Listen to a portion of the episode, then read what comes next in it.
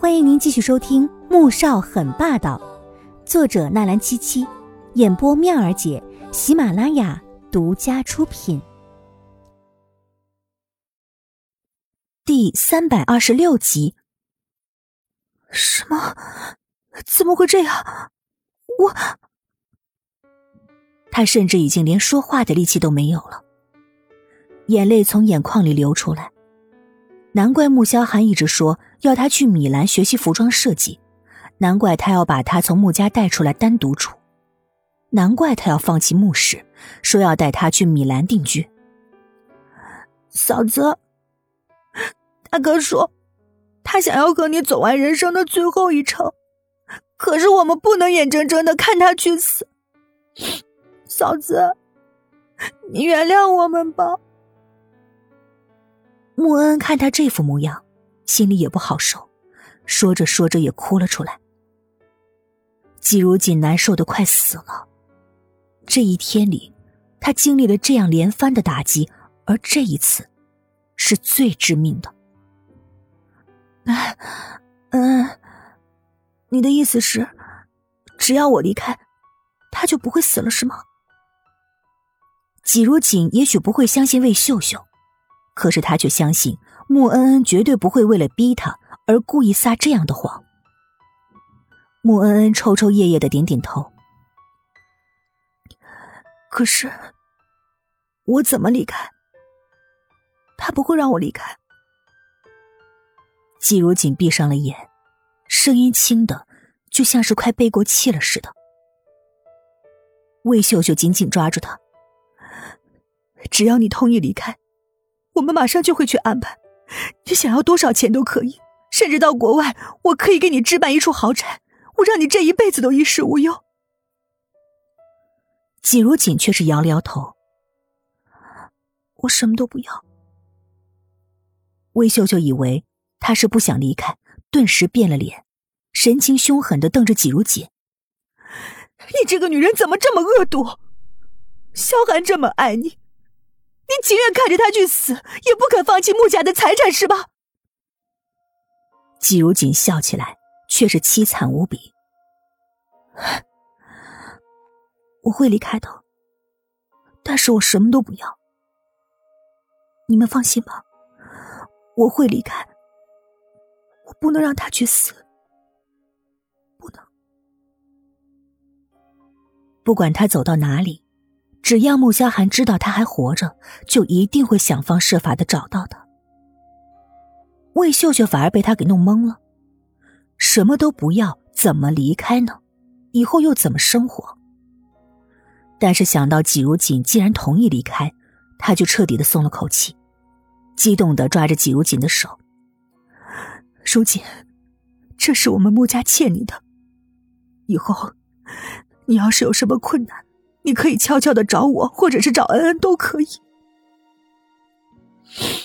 不用了，我既然要走，你们以后都再也不会见到我。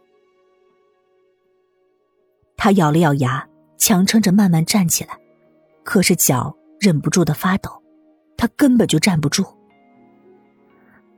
嗯，你们先回去吧，我想先缓缓再走。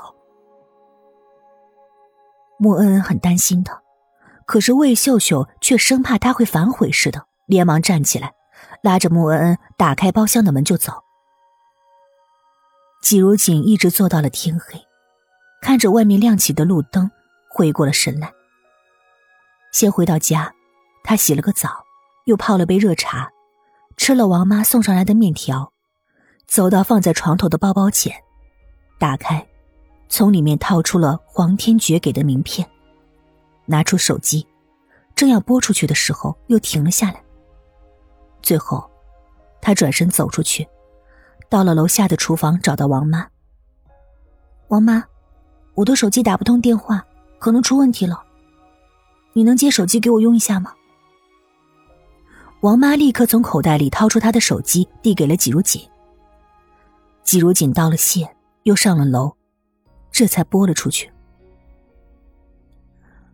我同意和你们相认，但是前提是有一件事你们要帮我。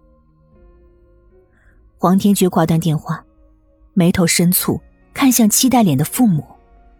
他答应相认了，但是有条件。答应他，不管什么条件都答应。宋月莹想都不想，站了起来，一双眼睛激动的冒着绿光。就连黄婷也笑了起来。哼，今晚你能睡个安稳觉了。黄天觉拧了拧眉，叹了口气。要是他们知道妹妹提的什么要求，估计就高兴不起来了。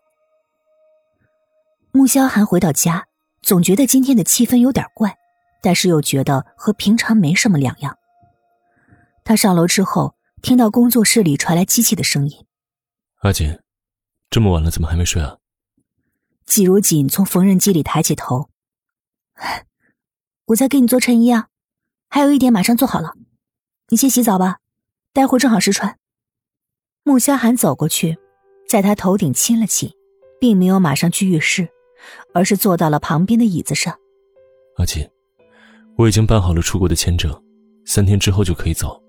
这几天你要把带的东西打包好，这些机子我也会让人一并打包的。季如锦停下来，却没有转头，他拼命拼命的握紧拳头，控制住自己没哭出来。啊，我知道了，你快去洗澡吧。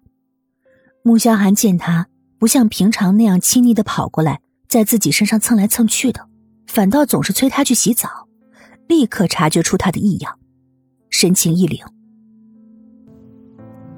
本集播讲完毕，感谢您的收听，记得点赞订阅哦。